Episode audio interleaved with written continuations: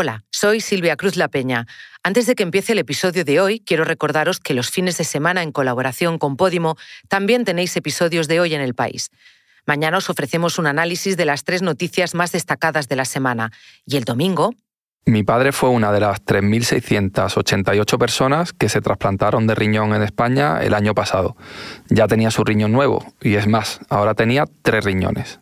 Y de hecho, una cosa que mucha gente no sabe es que tú tienes ahora tres riñones. Claro, eso, yo me enteré antes, pero una sorpresa, y yo se lo digo a todo el mundo porque todo el mundo se queda como que abierto. Porque todo el mundo cree que me quitan un riñón y me ponen otro. Y no, y el riñón me lo ponen en la barriga, en el abdomen.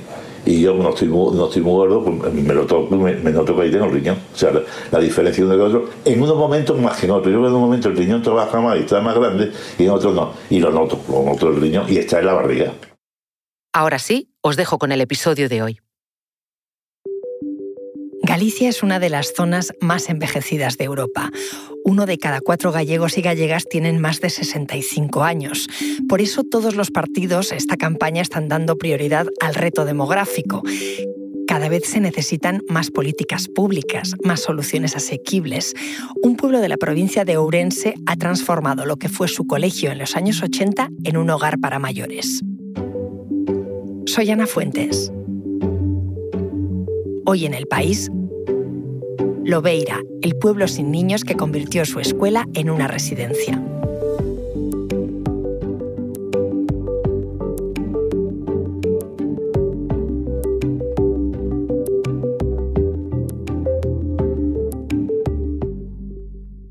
Hola Dani. Hola Ana, ¿qué tal? Dani Sousa es mi compañero de la sección de audio del país y estas semanas de campaña electoral ha estado recorriendo Galicia, que es tu tierra. Es mi tierra, es mi tierra y muy orgulloso de ella además. Pues mira, sí, sí, estuve estas semanas por allí, Ana, y, la historia que vamos a contar en este episodio es una de esas que, que hablan por sí solas, que poca explicación requieren para ilustrar el reto demográfico al que se enfrenta Galicia el envejecimiento de la población y también el desafío que implica poner en marcha políticas públicas de, cuidados, que, está siendo uno de los temas de esta campaña electoral y de hecho todos los partidos con posibilidades de alcanzar la presidencia de la Junta lo mencionan en las primeras páginas de, sus programas. Y para salir de los programas, para ver mm, qué ocurre eso en la calle, te fuiste a Lobeira, en la provincia de Ourense. ¿Por qué allí? Pues mira, porque es una de las zonas más envejecidas no ya de España, sino de Europa. En ese ayuntamiento, que no llega a los 800 habitantes censados y que está ya muy cerquita de, la frontera con Portugal, el cole que tenían, en el que había infantil y primaria, se quedó sin niños y lo reconvirtieron en una residencia para mayores. Porque claro, las necesidades pues, han cambiado conforme lo ha hecho su pirámide de población. Ajá, ¿y esto cuándo empezó a pasar? ¿Cuándo decidieron que ya no había niños y que había que cerrar el cole? Pues el colegio cerró en 2008 y la residencia abrió en 2015, después de, una inversión para la reforma de más de un millón de euros que hizo la Fundación San Rosendo. La Fundación San Rosendo es una fundación sin, sin ánimo de lucro, vinculada a la Iglesia y que gestiona muchas más residencias en la provincia de Ourense. Mira, Adrián, Alberto, Andrea, Iria, Jennifer, Lidia, María, Paula, Sheila y Vicente fueron los últimos niños en aquel 2008 en, bueno, que pudieron ir a clase en, ese edificio cuando todavía era una escuela, una escuela unitaria, porque bueno, pues imagínate, todos eran de diferentes edades. Las instalaciones son muy grandes porque el cole llegó a contar con casi 200 alumnos. Cuando fui a visitar Lobeira, a aquella residencia, pues me, me recibió Tere, que ahora es la directora del centro. ¿Qué tal? Yo soy Dani. Teresa. Encantadísimo. vale. ¿Qué tal? ¿Qué tal? Bien. Damos un paseo por ahí sí, y sí, charlamos sí. y me enseñas esto. Sí, mira. Ven que te enseño. Te voy a enseñar todo. Sí, venga. Mira. Ahora te voy a enseñar la cocina. Esa es una de las cocineras, se llama Rosa. ¿Y esto era la cocina del colegio también? Me imagino que sí. ¿Cuántos sois aquí en la residencia? 56 usuarios. ¿Y cuántos trabajadores? 20 y algo. Me imagino que es lo, más grande que, hay aquí en Lobeiras era... Era la residencia, la residencia ¿no? El de trabajar. Aparte que le trabajo mucha vida también aquí al pueblo. Porque esto antes estaba abandonado y ahora mira. ¿Y qué hay de menú hoy? Crema de zanahoria, de primero. Y esto es para los, de los turnos. Y allí tenemos las albóndigas. Con arroz blanco. Es el comedor. Muchas gracias, ¿eh, Rosa? Nada, nada, encantada. Mira, el comedor. El imagino que sería antiguamente el comedor del colegio. Esta es la la sala donde está la educadora, el educador, perdón. de educador. Aquí están trabajando. Hola. ¿Qué tal? Buenos días. Empezamos así. A ver, no sé si me puede explicar un poco qué están haciendo. Sí, sí, sí. Hola, ¿qué tal? Hola, bien. ¿Me explicáis un poco qué estáis haciendo? Sí, pues estamos haciendo para los carnavales. Ah, porque son ya, claro. ¿Y de qué os vais, de qué os vais a disfrazar? Pues de mariposas, de... no me acuerdo cómo se llama. Mariquitas. Las mariquitas, sí, todo. Está muy bien. ¿Y ¿Estás haciendo tú las manualidades o cómo, cómo es Bueno, esto? hacemos todas. Bueno, yo puro más porque tengo más práctica, pero todas hacemos algo. ¿Y por qué tienes tú más práctica? Porque yo era modista y entonces para cortar siempre apuro un poco más. O sea que para ti esto está chupado, ¿no? Claro, Y además por esta zona creo que hay mucho, mucho carnaval, mucho entroido, ¿no? sí, sí. ¿De dónde es usted? ¿Era modista aquí cerca? Yo soy de Rivadavia, De Rivadavia. ¿Verdad? La tierra de Ribeiro. a Terra do Ribeiro. En Loveiras está bien. Muy bien, yo por lo menos estoy bien. Sí. No digo de los demás, pero yo sí. usted. yo Me querían usted. llevar para otro lado, pero no quise. Sí, la, la comida y el desayuno, un tazón muy bueno de café con leche. El domingo nos dan magdalenas y chocolate. ¿Ustedes sabían que esto antes era un colegio? Sí, ¿Sí? sí, ya me dijeron que, que eso iba a ser para un colegio, pero que después no quisieron y, y nos, y vinimos para aquí. Yo ya tengo muchos años, pero estoy bien. ¿Cuántos años tiene usted? Uy, qué mirada. 94. 90 y... Cuatro. Nada, pues buen entroido y, y no beber mucho licor café, que después Gracias. ya se sabe. Vale, meu rey, vale. Venga. Así que en los 80 aquel espacio llegó a tener 200 alumnos casi y hoy casi 60 personas mayores viven ahí. Ajá, ajá, y ya ves, bueno, que como Luisa, pues eh, cuando la encontré, pues estaba ahí entretenida haciendo lo- los disfraces de, de carnaval para, para vestirse muy guapas, esta, muy guapas y muy guapos esta semana. 94 años que tenía Luisa. ¿Cómo son los datos? Hazme una radiografía, Dani, del envejecimiento en Galicia. Pues mira, el, el caso de Lobeira es especialmente grave, pero también es simbólico ¿no? de, de lo que puede ser Galicia dentro de unas décadas. Es uno de los municipios más envejecidos de toda la comunidad. Su población tiene una edad media que roza directamente los, los 65 años, 63,2. Edad media. Pero vaya, que, que no solo es eso, que es que Lobeira figura en todos los rankings. También es el municipio con un mayor índice de envejecimiento de Galicia. Y todo esto que te cuento son los datos del Instituto Galego de Estadística.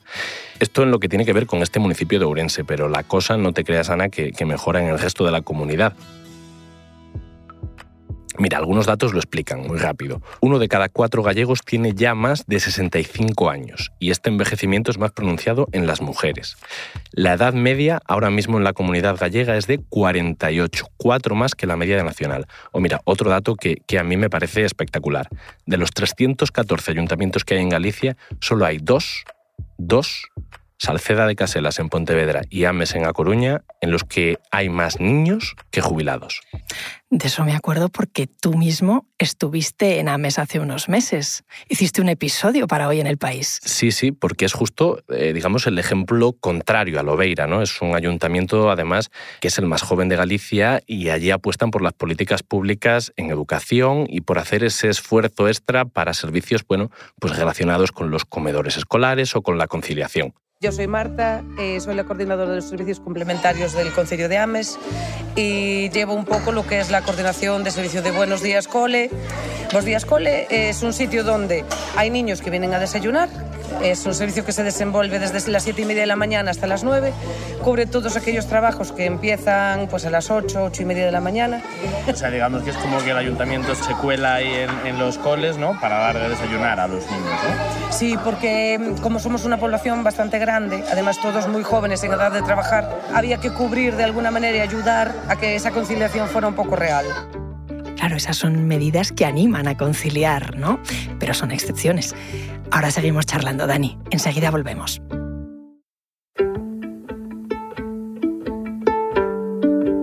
Estábamos charlando sobre el envejecimiento en Galicia, sobre las soluciones que se ponen en marcha en lugares como Lobeira, en Ourense. Dani, ¿cómo son las previsiones a futuro? Pues mira, a futuro la cosa pinta que va a ir a peor. Las proyecciones apuntan que en 2037 la edad media de los gallegos será de 52 años y que el índice de envejecimiento se dispare que habrá 500 mayores de 65 años por cada 100 menores aproximadamente. Así que en Galicia cada vez va a ser más frecuente encontrar escenas como esta que viví yo en la residencia en Lobeira. Y allí están echando la partida. A ver, nos acercamos hasta allí. Entonces. Ganamos los 62. Hola. Hola, buenas. ¿Qué están echando la partida? Pues sí, pasando el tiempo. ¿Y a qué están, a qué están jugando? Pues está al tute. ¿Y quién va ganando? ¿Qué pareja va ganando? Una vez ganamos unos y otra vez Venga, hombre, va, pero dime la verdad. Bueno, van ganando ellos. van ganando ellos. Por eso estamos jodidos. Ya sabía yo, ya Pero- sabía yo que pero me bueno, no hay problema. Y a ver, cuéntenme co- cómo es un día a día aquí suyo. Mío de cualquiera, leer, jugar a las cartas, dar una vuelta por ahí, así un paseo y tal, bien. ¿De dónde son ustedes? Usted de Vigo, me Yo ha dicho, Vigo, ¿no? Yo de aquí. de, de Lobeira. De Lobeira, Lobeira. E se acuerda de cando isto era un colegio? Pues cuando se hizo este colegio, yo era concejal. Y después se quedó, se quedó sin niños. No, se quedó para esto. Supongo yo que serían muy pocos chavales. Claro. Y un colegio tan grande. Pues eh, ahora pocos niños debe haber aquí ya. Eh, no, ahora no. A los niños de pequeños mira que te viene el lobo. Carajo, como eso que menos se escapaba aquí. A los niños en Galicia se los Nah. debió comer todos el lobo. Porque... Sí. ¿Cómo os llamáis vosotros dos? Eh, yo, Rafael. Rafael y... José Álvarez. y José. Rafael y José, sois adversarios de partida, pero os lleváis bien, por lo que Ah, veo, sí, ¿no? si pudiéramos llevarnos bien, que Aquí no, no hay enfado nunca. Pues mejor. Les dejo echar la partida, señores. Vale, nada. Venga, que tengáis Vale. buen día. Nada, Hasta luego. igual. Hasta luego. Mira que interrumpirles el tute, Dani. Bueno, fue, fue muy breve. Yo solo quería ver un poco cómo, cómo les iba y quién iba ganando, que, que ya ves que la gente a veces también me miente. Oye, ¿hay alguna propuesta ahora en serio para revertir la situación, esa pirámide de población que se va invirtiendo poco a poco? Pues mira, el reto demográfico es un tema frecuente de la política gallega y también lo está siendo esta campaña. El PP habla de incrementar la natalidad y de implementar un programa que se llama Revive lo Rural, que es algo así como para atraer población a zonas despobladas. Nuestra compañera aquí del país, Sonia Bizoso, también contó hace unos meses un anuncio preelectoral que, se hizo desde la Junta de unos bonos de dependencia para el cuidado en el hogar, porque, bueno, estas políticas de cuidados no, no siempre tienen que pasar por las residencias necesariamente. El BNG, el Bloque Nacionalista Gallego, propone la creación de un servicio gallego de bienestar que garantice la gestión pública de las residencias de la tercera edad y de los centros de día. Y los socialistas hablan de poner en marcha residencias con precios justos. O sea que esto ha sido un tema de campaña porque son conscientes de que es la clave. Sí, sí, es que no es un tema nuevo. Los tres partidos con posibilidades reales de llegar a la presidencia de la Junta conocen el problema. Otra cosa es que durante décadas pues haya habido un descuido o quizá un desinterés. Le pedí al profesor Miguel Ángel Vázquez, que forma parte de la Sociedad Gallega de Gerontología y Geriatría, que me hiciera un mapa de cómo es ahora mismo el modelo de residencias en Galicia. Galicia tiene mayoritariamente plazas eh, de carácter privado frente a plazas públicas, o sea, de las 22.000 aproximadamente que tiene Galicia, mm, el 74% son 77% perdón, son privadas, el resto son plazas públicas. O sea, la oferta mayoritariamente de plazas en Galicia es en el sector privado. Esto contrasta ¿no? con los datos de pensión, eh, porque Galicia tiene un promedio de pensión, eh, bueno, es el segundo más bajo de España. Primero el más bajo es Extremadura y el segundo es Galicia, con pensiones por debajo de los 1.200 euros y además eh, con una brecha de género en torno a un 23% inferior. Es decir, que las mujeres, como sabemos, viven más y son las que tienen pensiones más bajas y son las que han de pagar, sobre todo, eh, bueno, plaza privada. ¿no? A ver, lo que está pasando en Galicia con, con, bueno, con las plazas residenciales públicas es que como hay muy poca oferta, pues prácticamente todo lo que se atiende son situaciones de, urgencia o emergencia social. Eh, esto hace que las personas que, que, están en situación de dependencia, pues lógicamente tengan que acceder a plaza privada eh, concertada o, o, a plaza privada con libranza, o sea, subvencionada, ¿no? Porque es difícil acceder a plaza pública.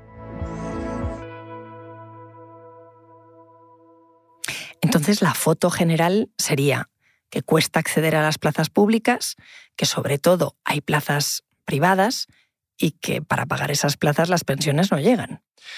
Pues tal cual lo has dicho tú, Ana, mira, desde 2009, que fue el año en el que el Partido Popular recuperó la Junta de Galicia, se han abierto 13 nuevas residencias. Solo cuatro son públicas, el resto son de gestión privada. Como te decía antes, ya sea por parte de empresas con fines de lucro o por entidades que no lo tienen, como por ejemplo fundaciones, que es el caso de la residencia de Lobeira.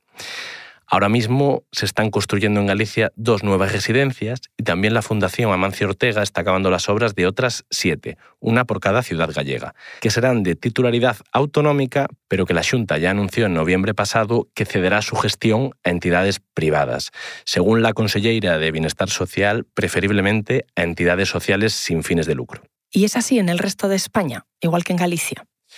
Pues es muy parecido. ¿no? El mapa a nivel estatal, según el Centro de Ciencias Humanas y Sociales del CSIC, calcula, se calcula que hay en el conjunto de España 5.500 residencias para mayores con casi 390.000 plazas públicas y un 86% de ocupación. La mayoría de las plazas, igual que en Galicia, son gestionadas por entidades privadas y aproximadamente el 75% de las plazas en esas residencias que existen son privadas frente a solo el 25% de gestión pública. El de los cuidados es un sector que a nivel estatal tiene un volumen de negocio altísimo, de unos 4.500 millones de euros, y que destaca porque está muy concentrado en unas pocas empresas. Oye, y hablando de negocio, entiendo que se activa mucho económicamente una zona también con este cambio como el de Lobeira, ¿no? Bueno, el caso de Lobeira seguramente es un ejemplo paradigmático, porque ahora la residencia es el principal foco de empleo del pueblo, ¿no? Y es una forma también de, dar al pueblo los servicios que necesita. Mira, buscando en la prensa hace unos años, el alcalde de allí de Lobeira, que por cierto es del Partido Popular, se preguntaba que si no es por la Fundación San Rosendo, que de dónde iba a sacar dinero un ayuntamiento tan pequeño ¿no? para, para poner en marcha un proyecto así que costó más de un millón de euros para adaptar el edificio del colegio a la residencia que es ahora. Y también contribuye a asentar población, aunque sea poca, como fue el caso de la propia Tere, la directora del centro. Te algún cuarto si quieres por ahí, alguna habitación o algo. O sea, son muy grandes porque como esto es un grupo escolar, hay habitaciones muy buenas, ¿sabes? es todo grande porque Claro, aunque claro, haya tenido una reforma y Claro, tal, los pues... son enormes. ¿Y tú llevas de directora aquí cuántos años? Desde que abrió. ¿Tú de dónde eres, Teresa? Yo soy de Orense, mi madre es de aquí. ¿Y vienes y vas todos los días o No, vives aquí? mi madre o- tiene que ir a la casa y yo vivo aquí. ¿Y vives aquí en sí, Lobeira? Sí, mi madre vive en Orense y yo vivo aquí. ¿Y ya vivías de antes aquí? No, no, no, no, no, yo vine para aquí cuando se abrió la Cuando abrió esto, ¿no? Sí. Que tenéis habitaciones dobles para todos. Sí. El centro de salud. ¿Está abierto todos los días? ¿Abre Sí, todos sí, los sí, todos los días, todos. Hay médico y enfermera. Y siempre, o sea, está llena y me decías que teníais lista de espera. Sí, está siempre, hay lista de espera, está siempre llena. ¿Muy grande o...? Bueno, hoy debe haber como seis personas en lista Seis de espera. personas sí. de lista de espera. Sí.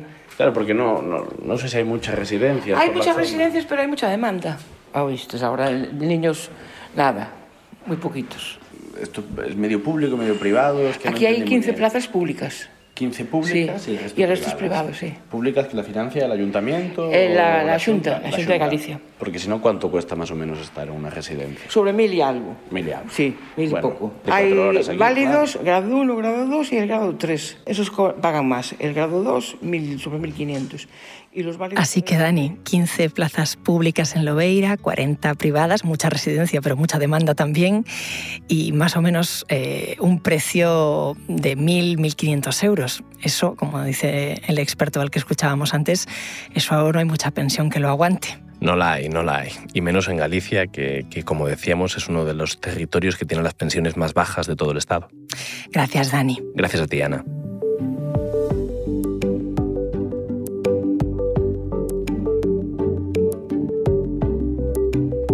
Este episodio lo ha realizado Dani Sousa.